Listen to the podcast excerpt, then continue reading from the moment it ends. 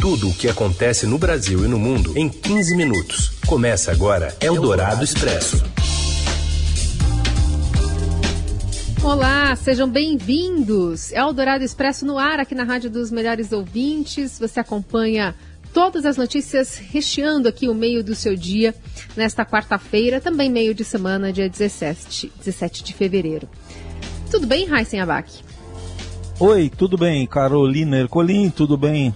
Espero, com os nossos ouvintes que nos acompanham no FM 107,3 ao vivo e em qualquer horário em formato de podcast. Vamos aos destaques então desta quarta-feira. O plenário do STF analisa hoje se mantém a prisão do deputado bolsonarista Daniel Silveira por ataques e ameaças a ministros da corte. Na Câmara, a mesa diretora também analisa a situação do parlamentar. A executiva do PSL diz que vai expulsá-lo mas a liderança do partido na Câmara contesta essa decisão. E ainda a pressão dos governadores por mais vacinas contra a Covid e o crescimento da pandemia no interior de São Paulo. Eldorado Expresso. A defesa do deputado Daniel Silveira confia na soltura, na sua soltura via Câmara e não tentará um habeas corpus. No Rio de Janeiro, Márcio Dozan. Olá, Carol, olá, Heisen, olá a todos. O deputado federal Daniel Silveira, do PSL do Rio de Janeiro, que foi preso na noite de terça-feira em sua casa em Petrópolis, na região serrana do Rio, passou a madrugada é, na sede da Superintendência da Polícia Federal aqui na região portuária do Rio de Janeiro. Lembrando que o deputado foi preso por determinação do ministro Alexandre de Moraes, do Supremo Tribunal Federal, horas após ele divulgar um vídeo em que faz ataques, duros ataques a ministros do Supremo e também faz uma defesa do ato institucional número 5, que foi o mais duro da ditadura militar. O que levou inclusive o ministro Alexandre de Moraes a determinar a prisão, porque, segundo o ministro, essa atitude vai contra o que rege a Constituição Federal do país e, inclusive, trata-se de um crime inafiançável. Joaquim, vai lá e prende o Vilas Boas, rapidão, só para a gente ver um negocinho. Se tu não tem coragem, porque tu não tem, tu não tem culhão roxo para isso, principalmente o Barroso, aí que não tem mesmo, né? Gilmar Mendes, Barroso, o que, que ele gosta? Culhão roxo, mas não tem culhão roxo. Faquin, covarde. E Gilmar Mendes, hum, é isso que tu gosta, né, Gilmarzão? A gente sabe.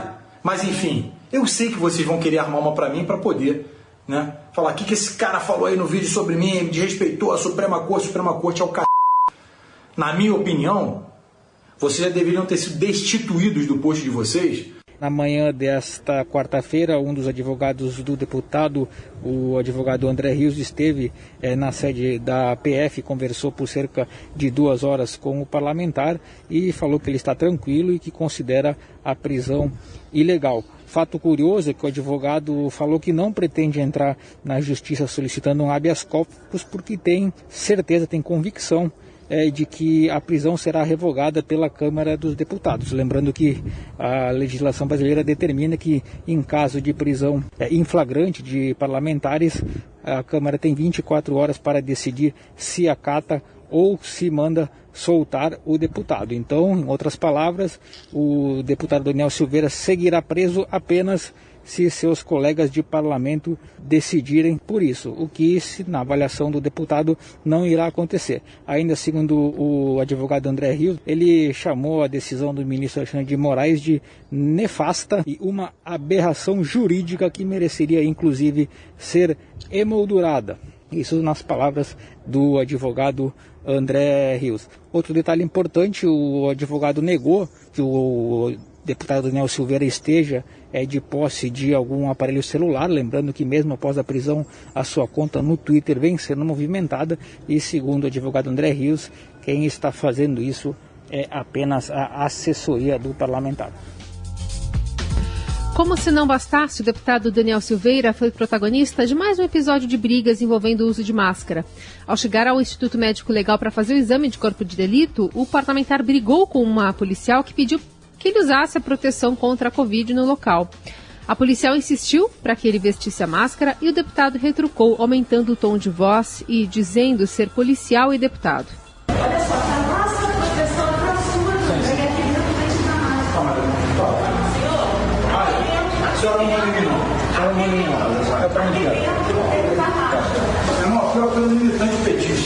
Se eu não quiser voltar, a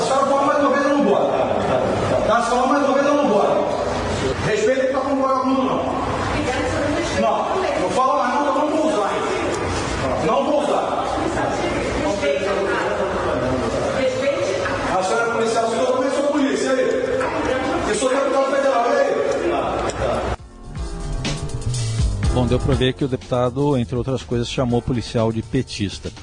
E indo para a parte política agora, Arthur Lira, eleito presidente da Câmara há pouco mais de duas semanas, já vai enfrentar o seu primeiro teste de fogo à frente do cargo. Ele precisará decidir rápido como vai lidar com a prisão de Daniel Silveira.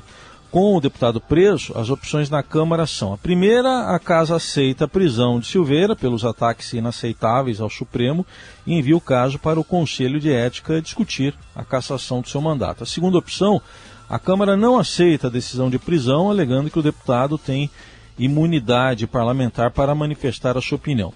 Bom, qualquer escolha provocará gritaria e reclamações. O Colégio de Líderes deve se reunir nesta tarde. E o Poder Executivo, o presidente Bolsonaro e membros do Executivo de uma forma geral, não se manifestaram. Os ataques de Daniel Silveira vieram na esteira da troca de farpas entre o ministro do Supremo e o ex-comandante do Exército nos governos Dilma e Temer. Tudo começou com a divulgação de trechos de um livro em que o general Vilas Boas conta ter co combinado com o comando das Forças Armadas uma postagem feita em abril de 2018. O texto, publicado pouco antes do julgamento de um habeas corpus contra a prisão do ex-presidente Lula, foi visto como pressão ao Supremo. A analista de política da Rádio Dourado e do Estadão, Eliane Cantanhede, observa o silêncio do presidente Bolsonaro sobre o caso. Bolsonaro já ganhou a presidência da Câmara, presidência do Senado, ou seja, os dois candidatos dele ganharam a cúpula do Congresso Nacional. Como ele está forte, está tranquilo na, no Congresso agora, a intenção dele, o objetivo dele agora é fazer uma cunha e entrar no Supremo Tribunal Federal.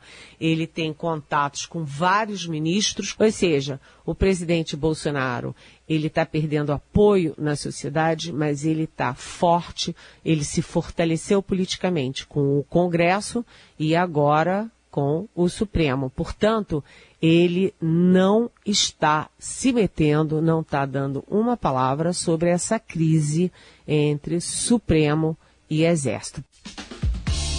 E o plenário do Supremo deve julgar na sessão desta quarta-feira se mantém a decisão do ministro Alexandre de Moraes, da, que mandou prender em flagrante o deputado Daniel Silveira. Conforme previsto na Constituição, em caso de prisão em flagrante por crime inafiançável, o processo deverá ser enviado dentro de 24 horas para a Câmara, quem caberá resolver sobre a detenção do deputado.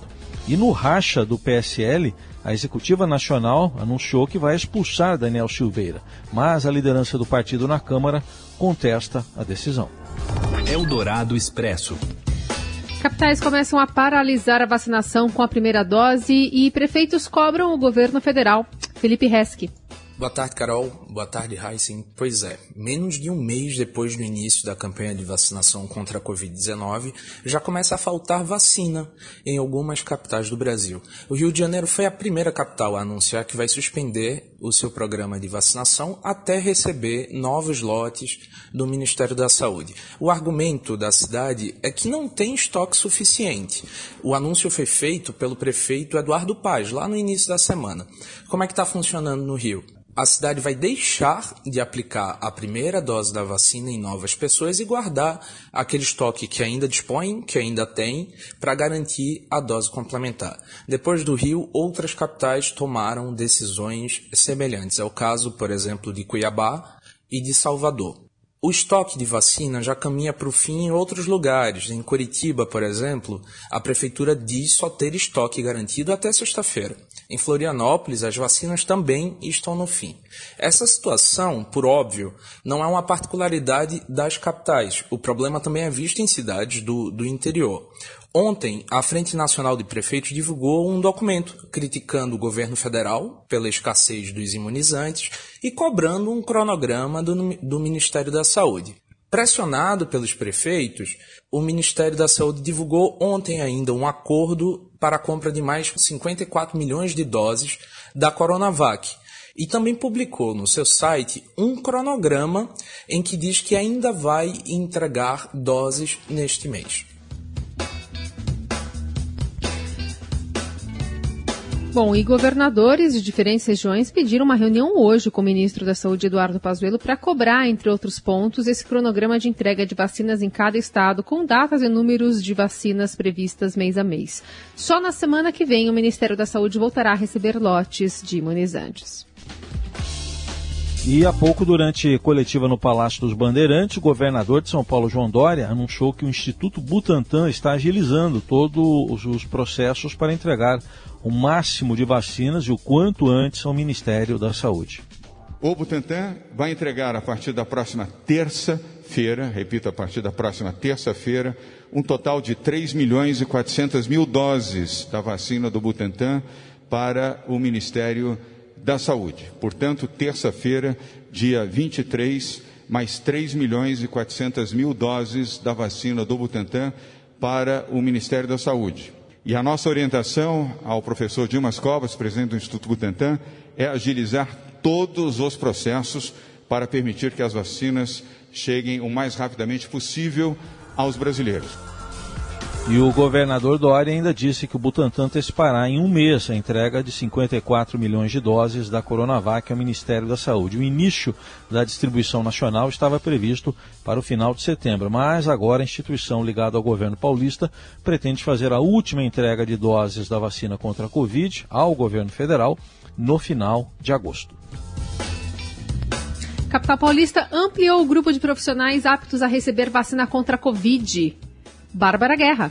A Secretaria Municipal de Saúde de São Paulo ampliou o grupo de profissionais aptos a receber a primeira dose da vacina contra a Covid-19. Eles poderão se vacinar a partir desta quarta-feira. Os funcionários devem procurar uma das unidades básicas de saúde da capital e apresentar os documentos necessários para cada categoria. Poderão ser vacinados a partir de hoje, na cidade de São Paulo, trabalhadores da saúde dos hospitais públicos municipais e estaduais, Trabalhadores da saúde da rede de atenção à saúde municipal, ou seja, Secretaria Municipal da Saúde, coordenadorias regionais de saúde e supervisão técnica de saúde, trabalhadores de saúde de serviços de diagnóstico da cidade de São Paulo, que realizam coleta e análise de amostra RT-PCR e exames de imagem. Trabalhadores de saúde das equipes de serviços de ambulância que fazem parte de transporte e remoção de pacientes com Covid-19 profissionais sepultadores, veloristas, cremadores e condutores de veículos funerários, trabalhadores da saúde das equipes do Instituto Médico Legal, profissionais auxiliares de necrópsia, médicos legistas e atendentes de necrotério.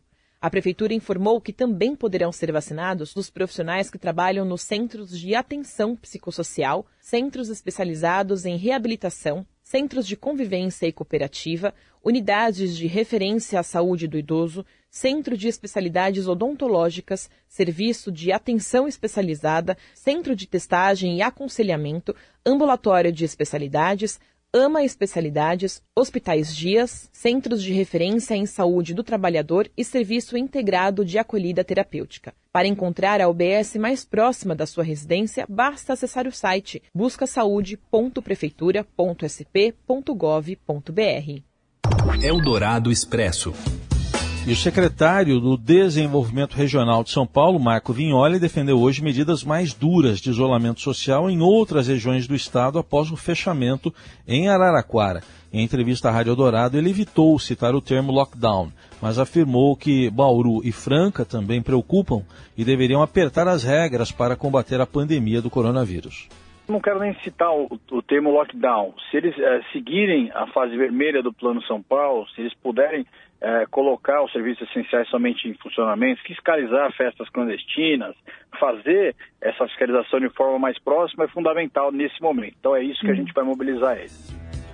E em Araraquara, a prefeitura decretou lockdown de 15 dias, que começou a vigorar na segunda-feira, em razão do colapso com a lotação de hospitais por pacientes de COVID, de Covid. O governo de São Paulo anunciou a abertura de 95 novos leitos na região e a transferência de doentes para outras cidades na tentativa de conter a crise. Marco Vignoli alertou que as aglomerações e a presença da variante do coronavírus podem ter aumentado as internações de jovens no interior paulista nós temos esses indicativos, né? ainda não temos comprovação científica uh, dessa análise. O que eu pude verificar em loco ontem, né? pessoas mais jovens, internadas, inclusive entubadas lá na, na UTI em Araraquara, e uh, a consistência de problemas renais corriqueiramente uh, naqueles atingidos. Mas isso ainda sem o estudo científico que está se dando nesse momento sobre os contornos dessa nova cepa que a gente tem que alertar é que perante aquilo que a gente está observando,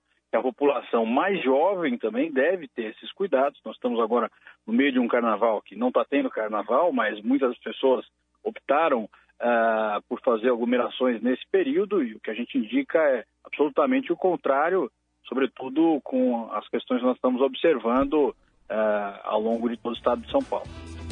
O secretário Marco Vignoli afirmou que não faltará oxigênio nos hospitais porque o Estado está vigilante e em diálogo com os municípios para que sejam disparados alertas em caso de necessidade.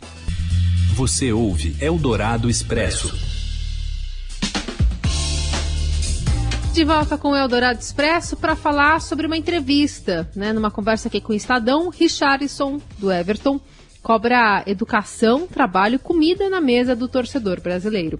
Quem dá spoiler dessa entrevista é o editor de esporte, Robson Morelli.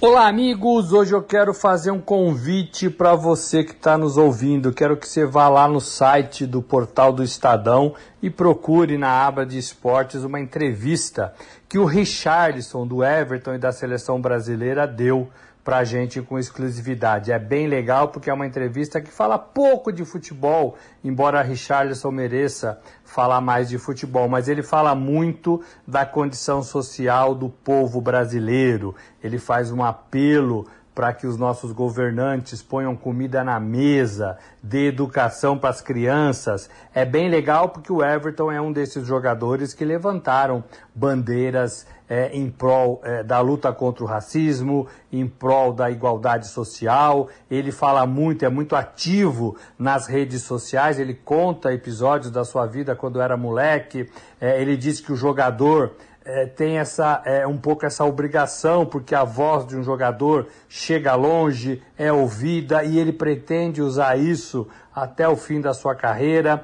É, ele fala também que dificilmente um jogador que cresceu em comunidades carentes, como ele, lá no Espírito Santo, é, esse, esse jogador não ajuda a sua comunidade quando fica famoso, quando ganha dinheiro. Então, são assuntos que ele toca sem meias palavras, ele fala muito claramente, cabeça muito boa sobre os problemas do Brasil, sobre a condição do brasileiro, do trabalhador, da falta de emprego que esse país sofre. Então, uma entrevista legal com um cara legal da seleção brasileira, Richardson, fala pra gente com exclusividade. É isso, gente. Falei, um abraço a todos, valeu! Valeu, Robson Morelli, que volta amanhã aqui ao Dourado Expresso. Nós também. A edição de hoje fica por aqui. Valeu, Raíssen Abac. Valeu, Carol. Abraço a todos. Até amanhã. Você ouviu Eldorado Expresso tudo o que acontece no Brasil e no mundo em 15 minutos.